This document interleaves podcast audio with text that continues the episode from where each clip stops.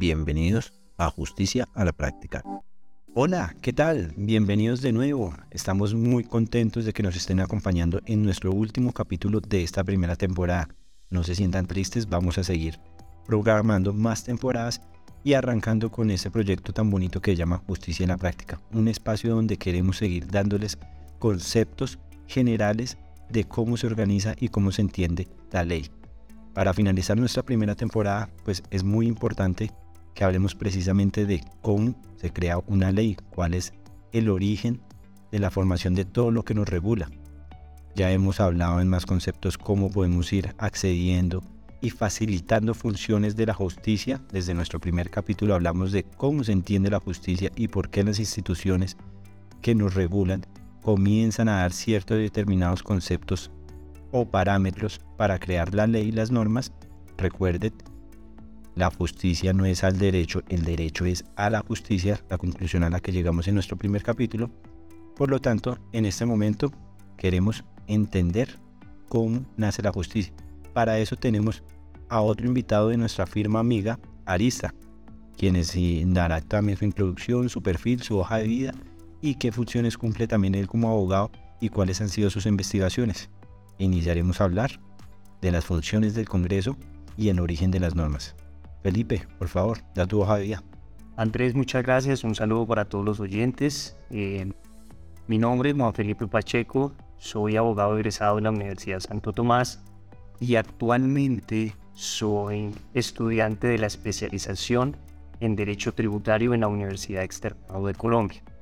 Durante mi trayectoria y ahora como miembro de la firma de abogados Arista, eh, me he dedicado a la investigación en temas de derecho público y en temas en específico de derecho constitucional, razón por la cual, eh, ante su gentil invitación, en, este, en esta pequeña sección vamos a abordar todo lo atenente al Congreso de la República, su composición, el origen de la ley, el trámite de la ley y algunas precisiones para que nuestra comunidad se informe y además se motive a investigar y a conocer un poco más de sus instituciones.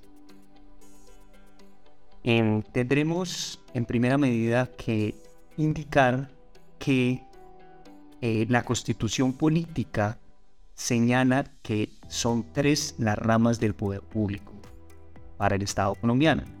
Una rama judicial que se dedica precisamente a la función de administración de justicia, que ustedes la encuentran en el artículo 229 de la Constitución.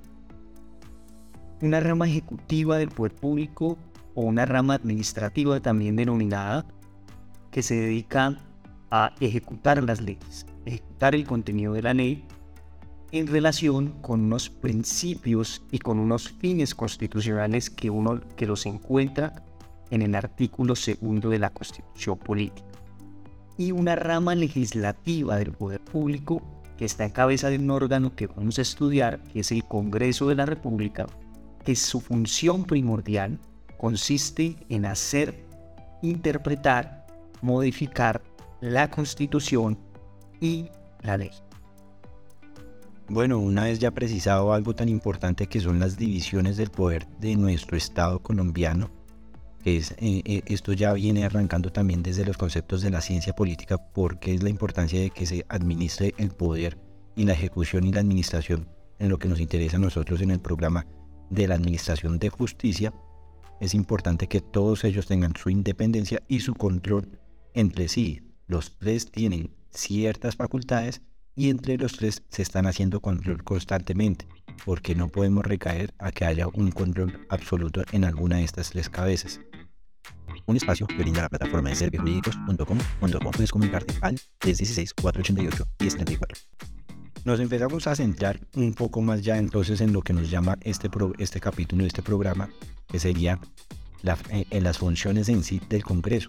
Pero quería también entonces precisar la estructura y la jerarquía de las normas para que el Congreso pueda ir legislando, porque es diferente hablar tanto de la Constitución y más abajo por parte del, Poder Administrativo, eventualmente de ciertas resoluciones, hablemos de otros, de otros órganos que también están por debajo del poder legislativo, ordenanzas, si no hablamos a nivel departamental o, o territorial, tienen cierta jerarquía y cumplen un control cada norma.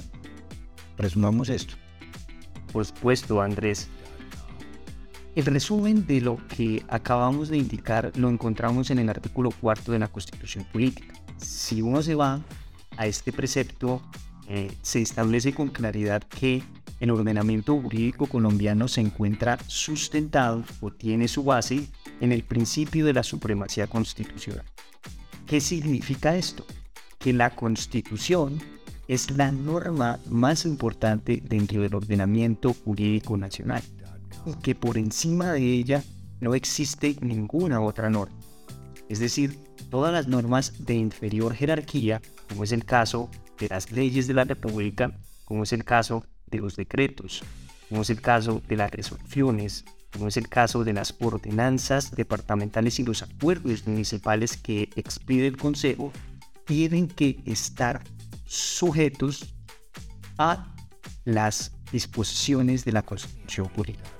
De lo contrario, en sede de control constitucional, que lo ejerce o bien un juez de tutela en materia de control concreto, de constitucionalidad, o bien la Corte Constitucionalidad de cada Corte Constitucional en materia de control abstracto y concentrado de, constitucionalidad, puede llegar a retirar una norma de ordenamiento jurídico cuando, crea, cuando se crea que ésta esté en contra de la podemos poner en concepto, en, en, recuerdos rápidos para nuestros oyentes, este año importante paso que cambiaron y la Corte, dicen popularmente, tumbó la reforma a la ley de garantías, precisamente por este tipo de control. ¿Por qué?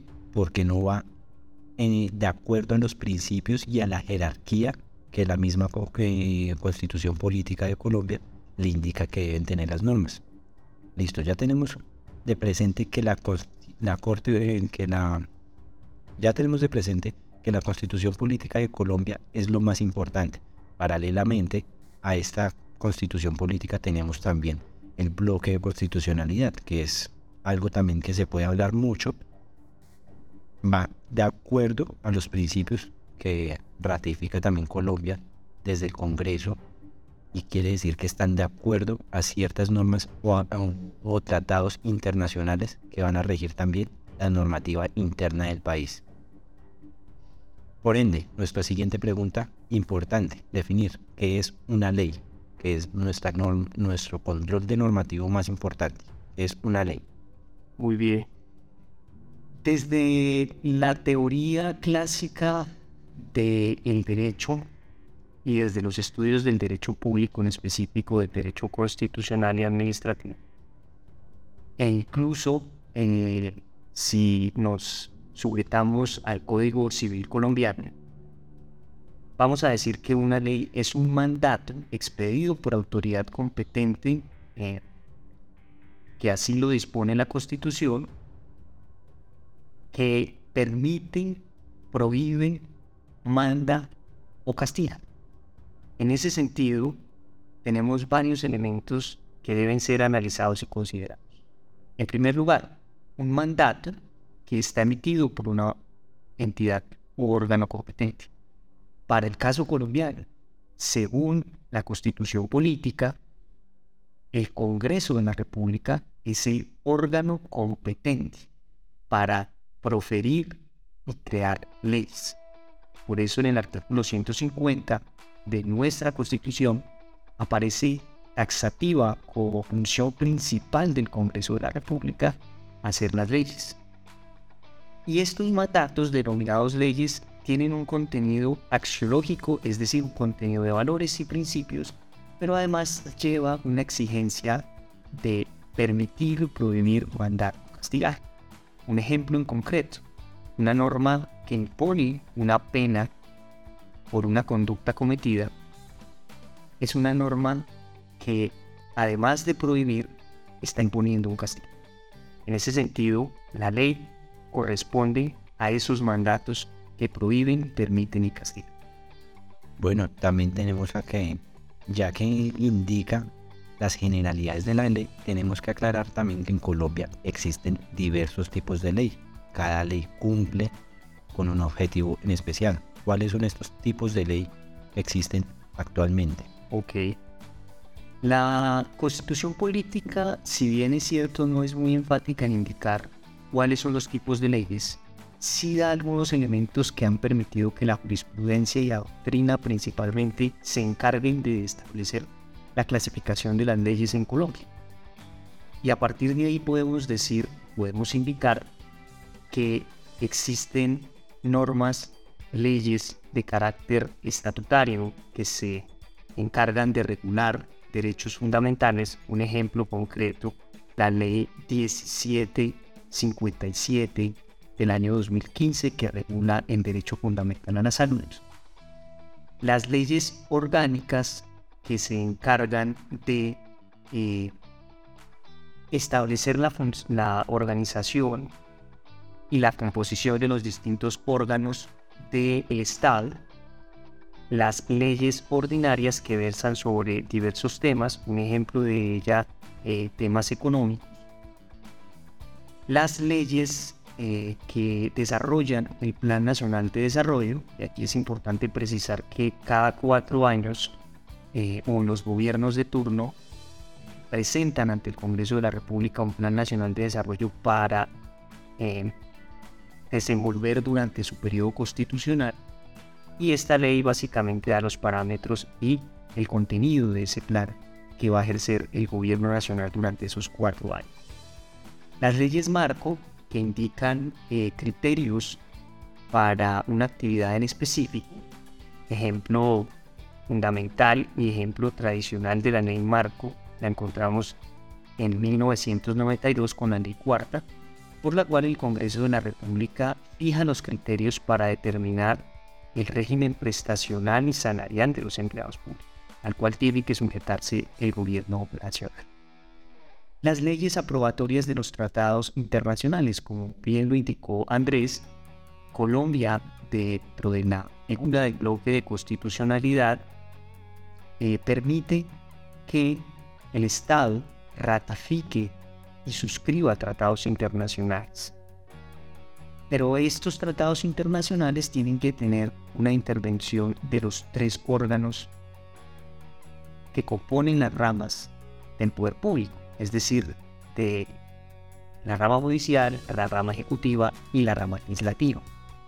Y es puntualmente el Congreso a través de una ley de la República quien aprueba el contenido de un tratado. Ejemplo de ello, la ley 1346 del año 2009, que fue aprobatoria de eh, la Convención de Personas de los Derechos de las Personas en condición de discapacidad o con necesidades especiales.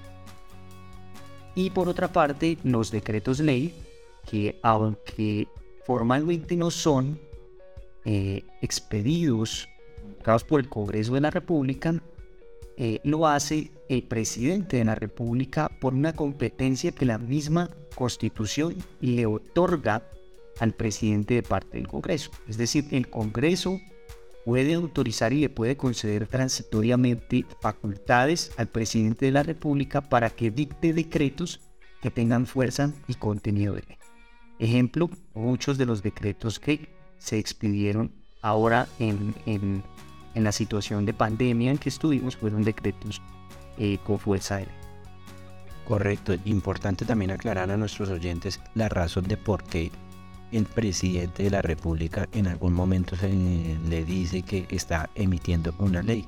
Deben tener precisión porque a veces la información tiene ciertas falencias de que eso no es en sí una ley, es un poder facultativo que tiene de emitir decretos, que es el poder de él, la facultad de él como parte de la rama ejecutiva de emitir decretos con fuerza de ley gracias a una autorización previa del Congreso por una situación en especial que debe estar argumentada, debidamente argumentada, en momentos que indica la Constitución que se pueden presentar. Bueno, continuamos con esto. Debemos hablar entonces de la iniciativa legislativa. ¿Quiénes tienen capacidad de tener una iniciativa legislativa para finalmente llevar estas normas o estas intenciones de ley a un debate. Muy bien. Precisamente en eh, los artículos 155, 156 de la Constitución Política nos traen de manera clara quiénes son eh, los funcionarios y las personas que están habilitados por la misma Constitución para presentar proyectos de ley. Eh, dentro de su estudio encontramos que en primera medida, por ser competencia constitucional, el Congreso es el primer llamado a presentar proyectos de ley. Eso de la República, que está a su vez integrado por el Senado de la República y la Cámara de Representantes. El Gobierno Nacional es otro de los órganos, de las eh, instituciones que pueden presentar proyectos de ley. Dentro del Gobierno Nacional encontramos presidente de la República, a través de los ministros del Es decir, los ministros que actúan eh, a nombre del presidente de la República presentan proyectos de ley de acuerdo a su ramo. Un ejemplo, la reforma tributaria, que es una ley de la República, es previamente presentada por el ministro de Hacienda, quien actúa en representación del presidente de la. Por otra parte, los magistrados de la Corte Constitucional, los magistrados de la Comisión Nacional de Disciplina Judicial, también llamado Consejo Superior de la Judicatura anteriormente, los magistrados del Consejo de Estado y los magistrados de la Corte Suprema de Justicia pueden presentar proyectos de ley al Congreso de la República, pero la Constitución es muy clara en establecer que para estos funcionarios los proyectos de ley se circunscriben a materias que tienen que ver con su competencia. Pensemos, ahora en este momento está cursando una iniciativa legislativa que proviene de este sector que pretende reformar la jurisdicción ordinaria laboral y de seguridad social. Otra parte, el Procurador General, el Fiscal General de la Nación y el Defensor del Pueblo pueden presentar proyectos de ley solo en aquellas materias que son de su competencia. De igual forma, los concejales y los diputados en la Asamblea del territorio nacional pueden presentar proyectos de ley, siempre y cuando corresponda al 30% del número total de los concejales y diputados. Para ello tendríamos que identificar un número exacto de cuántos diputados y cuántos concejales existen en los diferentes municipios y departamentos del territorio nacional y aplicar ese 30%. A partir de ahí se em, cumple con el requisito constitucional del 30% de diputados o concejales para presentar. Y por último, y en este quiero hacer un mayor énfasis, la ciudadanía puede presentar proyectos de ley. La misma constitución lo dispone así. Dice que al menos el 5% de la ciudadanía, de conformidad con el censo electoral vigente, puede presentar proyectos de ley al Congreso de la República. Y aquí, Andrés, quiero ser un poco específico. Para este año 2022, según la Registraduría Nacional del Estado Civil, el censo electoral se sitúa en una cifra que corresponde a los 39 millones 2.239 personas. Es decir, este número es el que está habilitado según la registraduría para votar. Si uno toma de esta cifra el 5%, va a tener como resultado una cifra equivalente a 1.900.111 personas. Es decir, que a partir de esa cifra, los ciudadanos pueden presentar al Congreso de la República un proyecto. Y esto es de suma importancia porque eh, dentro del desconocimiento o producto de una información errónea por parte de los distintos medios de comunicación, eh, pues la ciudadanía desconoce que tiene este derecho, que tiene este deber de promover ante el Congreso de la República proyectos de ley. Es una invitación, además, la ciudadanía en general se motive, reúna el grupo necesario con los requisitos constitucionales y legales para presentar proyectos de ley al Congreso de la Además que ahora no es difícil con, con todo esto de las redes sociales, crear un grupo, crear una iniciativa, empezar un proyecto, irlo trabajando, declarar líderes de, esta iniciativa, porque pues para esto es la democracia, y muy bien lo hablábamos con, Juan Felipe Ochoa, que precisamente también tocó por los laditos esta, es, e, este tipo de, forma de agremiación y de mecanismos de participación ciudadana. Es muy bueno que quienes tienen una iniciativa comiencen a generar, generar comunidad, que esto es lo que apoya y hace crecer y la sociedad en sí. Quieren, por ejemplo, eh, regular un poco más el uso de la bicicleta y darle ciertas facultades a cómo se usa la bicicleta, creen una comunidad, empiecen a invitar y den su proyecto y posteriormente presentan las firmas, como muy bien lo decía Juan Felipe, a la registraduría, que ellos los avalen esta cantidad de firmas y comenzamos con el trámite del cual vamos a iniciar, cómo se presenta una ley. Muy bien, Andrés. Ya teniendo claros quiénes son los competentes según la Constitución para presentar proyectos de ante el Congreso de la República, pues es importante señalar que el trámite legislativo encuentra sustento en la Constitución, pero además en, los en el artículo 34 y los subsiguientes artículos de la Ley Quinta de 1992. Esta Ley Quinta de 1992 es la que regula todo lo concerniente al Congreso de la República en materia de su organización, su posición, sus funciones, el trámite de las leyes y el trámite de demás eh, reformas a que haya lugar.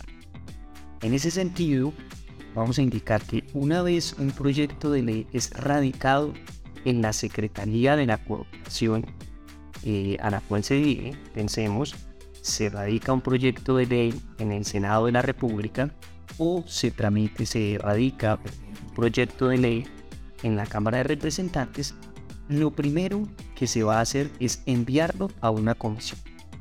Las comisiones, según la ley quinta de 1992, son secciones que integran las dos cámaras que integran a su vez el Congreso de la República, es decir, el Senado de la República y la Cámara de Representantes tienen a su vez dentro de su estructura organizacional comisiones.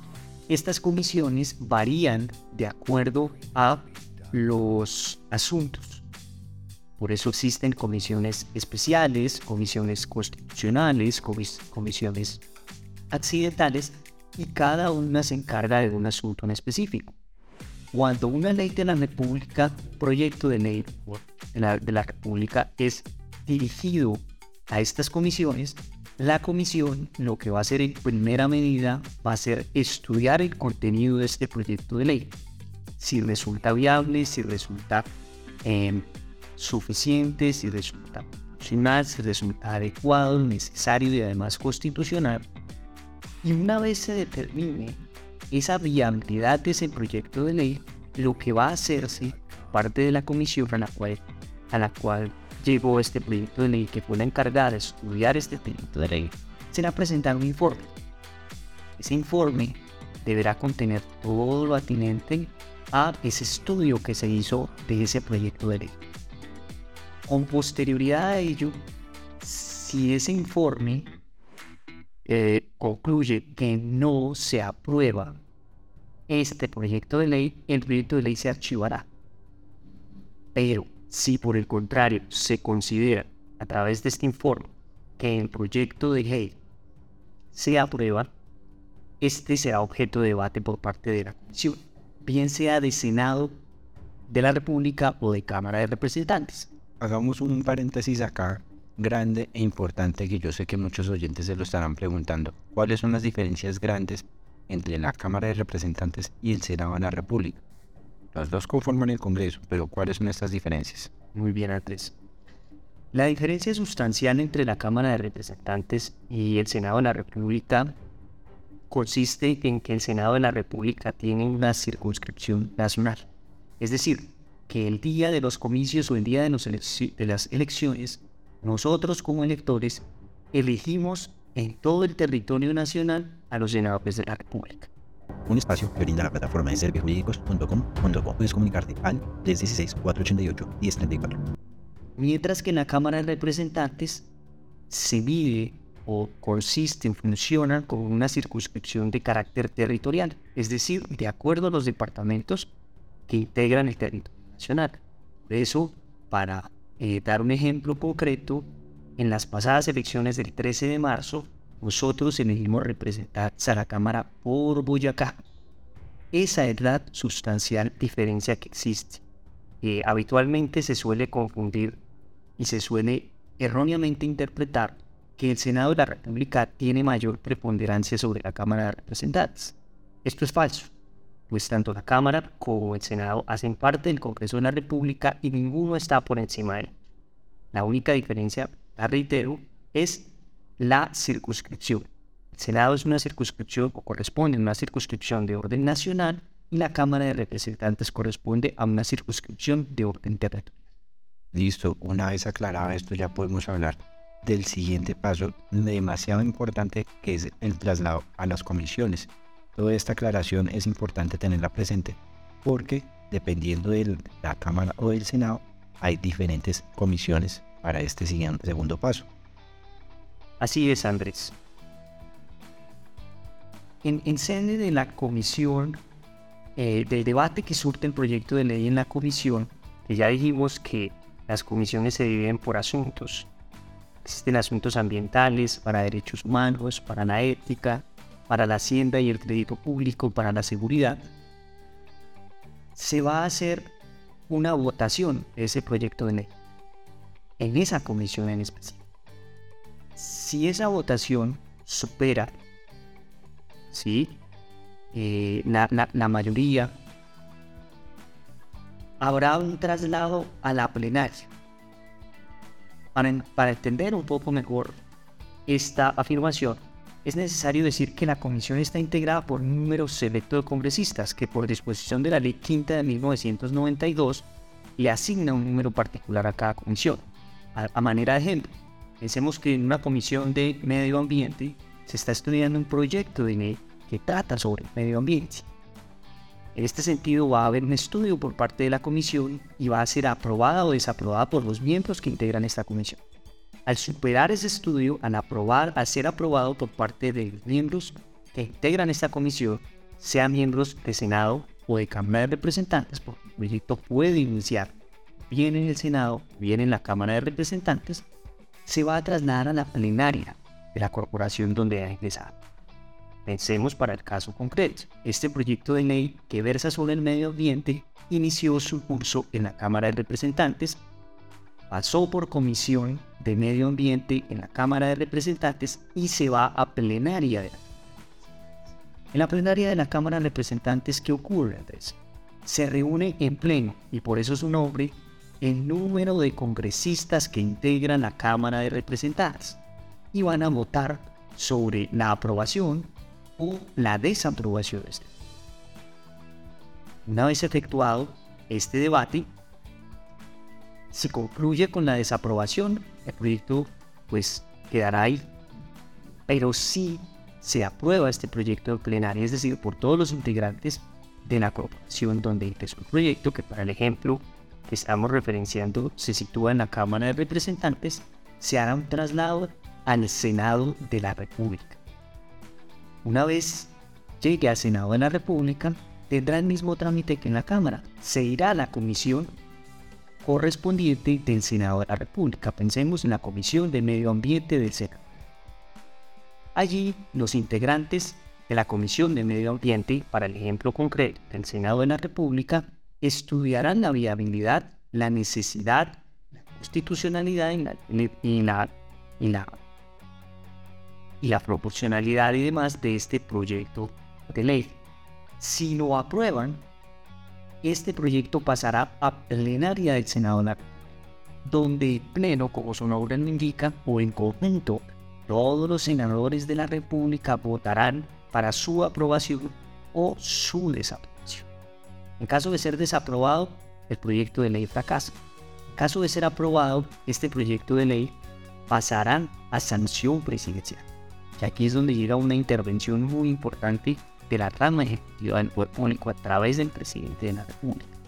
Pero hay algo muy importante, Andrés, y es una pregunta que le hacemos, que deberán estar haciéndose los oyentes. ¿Qué pasa si en el Senado de la República dijeron una cosa al aprobarlo y en la Cámara de Representantes dijeron otra cosa? Es decir, hay desacuerdos en puntos de la ley. La ley quinta de 1992 y la misma constitución prevén que en el evento en donde, en el, en donde el trámite de una ley tenga divergencias, es decir, tenga discusión, tenga un desacuerdo entre la Cámara de Representantes y el Senado de la República, previo a la sanción presidencial, Pablo se va a votar un procedimiento que se llama la conciliación. ¿Qué significa eso, Andrés? Que nos vamos a poner como senadores de la República y como representantes de la Cámara a poner de acuerdo sobre los puntos en los cuales llegamos a un desacuerdo para presentar un proyecto de ley íntegro, completamente de acuerdo entre las dos cámaras y poderlo enviar a sanción presidencial para que sea el presidente de la República quien lo sancione y se promulgue la. Bueno, acá cae dos preguntas importantes, pero primera ya que estamos en sanción presidencial. ¿Y si el presidente de la República no quiere firmar y sancionar esta ley, qué pasa ahí? Muy bien. Si el presidente de la República, una vez evaluado el proyecto de ley, se da cuenta que no está este proyecto acorde con la constitución política o resulta inconveniente, el presidente puede objetar este proyecto. Al objetar este proyecto de ley, lo que dispone la Constitución y la Ley Quinta de 1992 es que el proyecto vuelva al Congreso de la República para nuevamente ser estudiado. Es decir, Cámara y Senado tienen que volver a estudiar el contenido de este proyecto de ley y una vez agotado el procedimiento previamente mencionado, vuelve a ser remitido al presidente. Si el presidente de la República insiste en que el proyecto de ley, luego de un estudio eh, previamente por devolución, por razones de inconstitucionalidad o inconveniencia, considera nuevamente que ese proyecto es inconstitucional e inconveniente, automáticamente irá en sede de control a la Corte Constitucional. Y la Corte Constitucional será la encargada control previo de constitucionalidad, que recordemos en ese momento no es ley de la República todavía, la encargada de determinar si el proyecto es conveniente y constitucional o por o si por el contrario es inconstitucional, conveniente.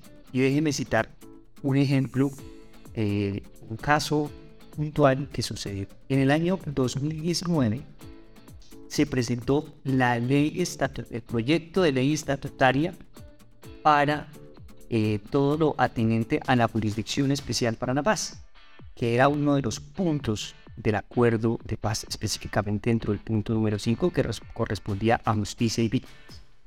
Este proyecto de ley estatutaria tuvo su trámite interno en el Congreso de la República, a través de la Cámara de Representantes y el Senado de la República. En una primera oportunidad, al llegar a sanción presidencial este proyecto de ley estatutaria de la JEP, fue devuelto por parte del presidente por considerar que el proyecto era inconstitucional, es decir, estaba en contravía. El Congreso de la República nuevamente estudió y tramitó este proyecto de ley estatutaria y nuevamente lo envió al presidente de la República para su sanción presidencial. Y nuevamente el presidente de la República lo objetó diciendo o argumentando que el proyecto era inconstitucional. Razón por la cual este proyecto de ley estatutaria de la Jurisdicción Especial para la Paz en ese entonces, 2019, se fue a estudio por parte de la Corte Constitucional, quien en última instancia determinó que el proyecto de ley estatutaria de la Jurisdicción Especial para la Paz estaba de... En ese sentido, es importante entender e identificar que en el trámite de la ley, si bien es cierto que el Congreso es el órgano competente para hacer la ley, intervienen las tres ramas del poder Y aquí podemos ver un ejemplo.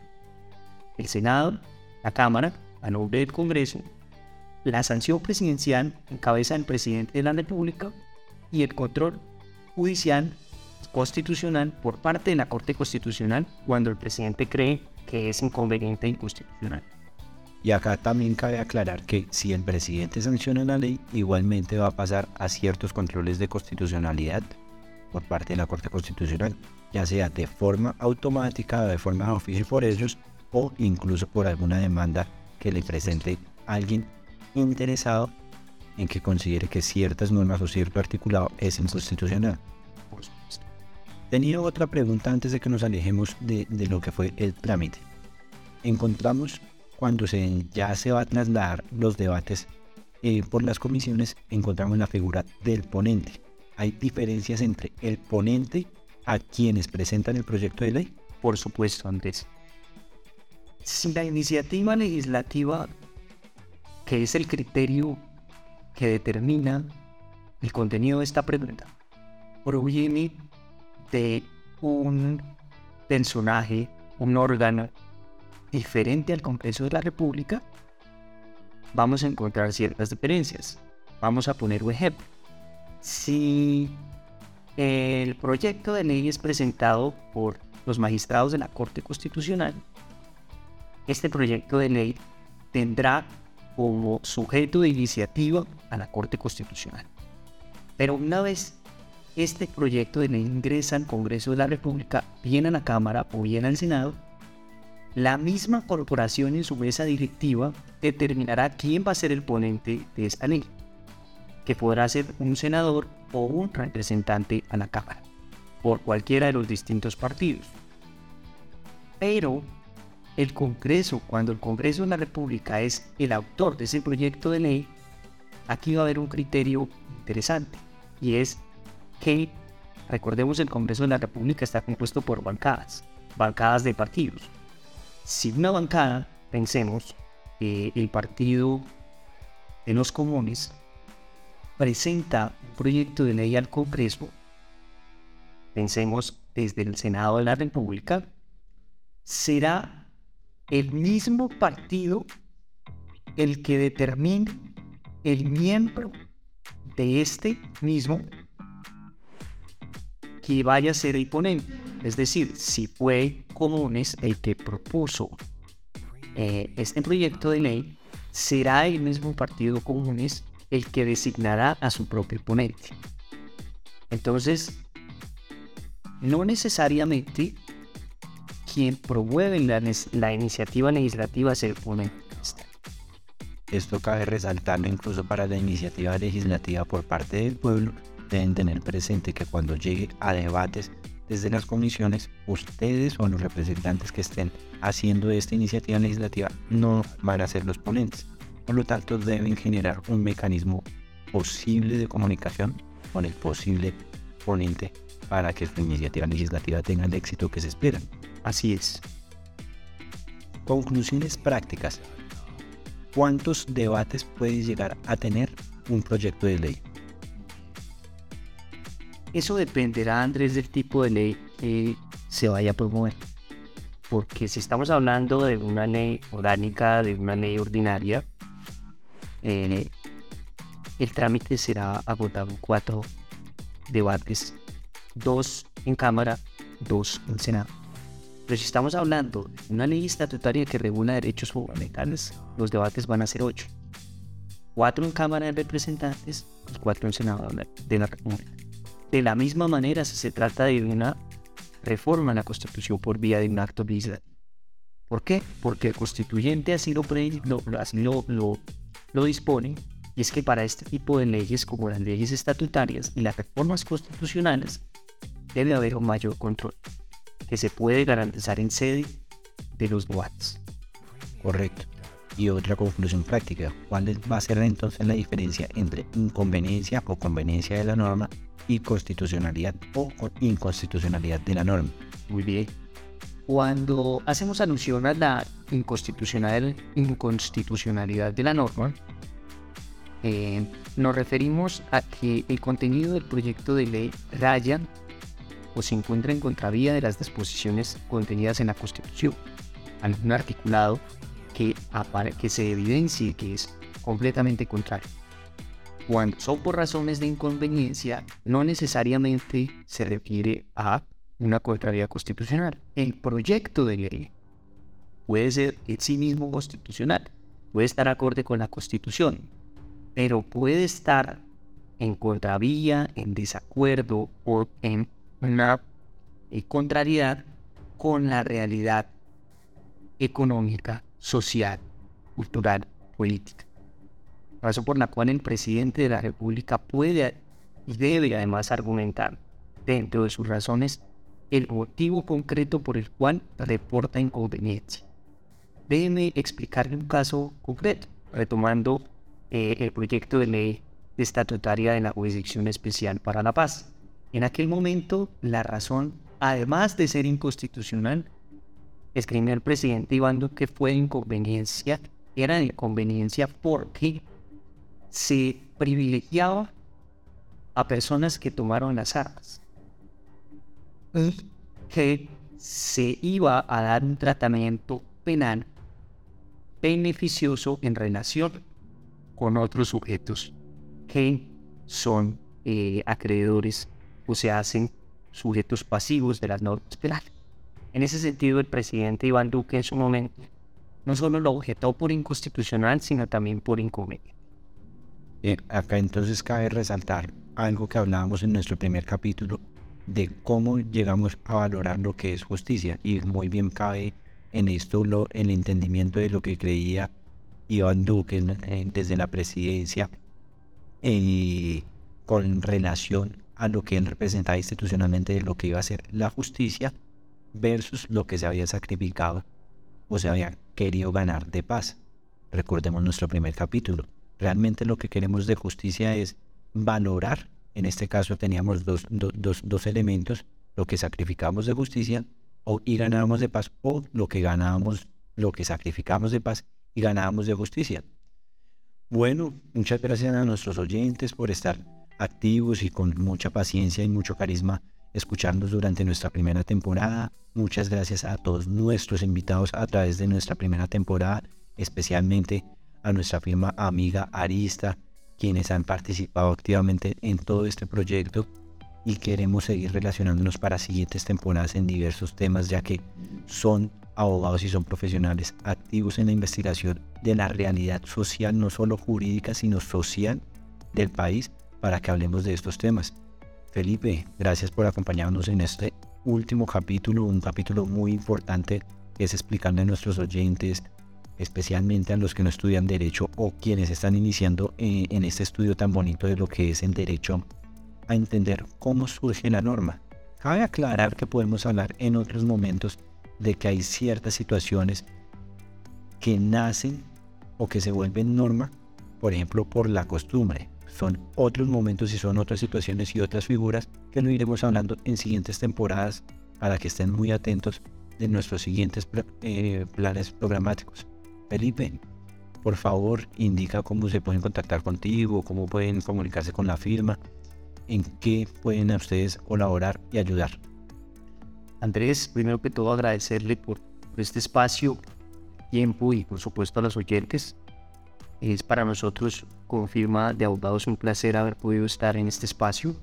Y por supuesto, nos pueden comunicar para servicios jurídicos, conceptos jurídicos, asistencia y representación al número celular 320 904 6954. Repito, 320 904 6954 o nos pueden contactar a través de nuestras redes sociales en Instagram como Arista Consultoría y en Twitter como Arista. Bueno, no siendo más, muchas gracias. Esperemos encontrarnos en siguientes temporadas muy pronto. Esto ha sido un ejercicio desde servijurídicos.com.co muy bonito, una investigación de varios meses, planificando toda esta primera temporada, entendiendo lo que es la realidad social y que no comprenden especialmente la sociedad de muchas cosas de cómo funciona eh, la administración de justicia y el nacimiento de las normas. Y pues no siendo más, nos despedimos por un poco, por un poco momento, un corto tiempo, y esperamos escucharnos muy pronto con siguientes invitados. Hasta luego.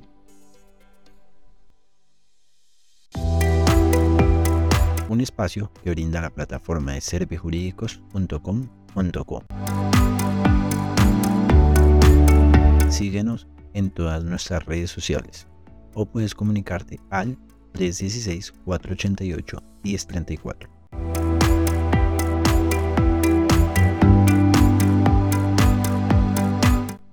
No olvides compartir nuestro contenido, así podrá llegar a muchos más oyentes.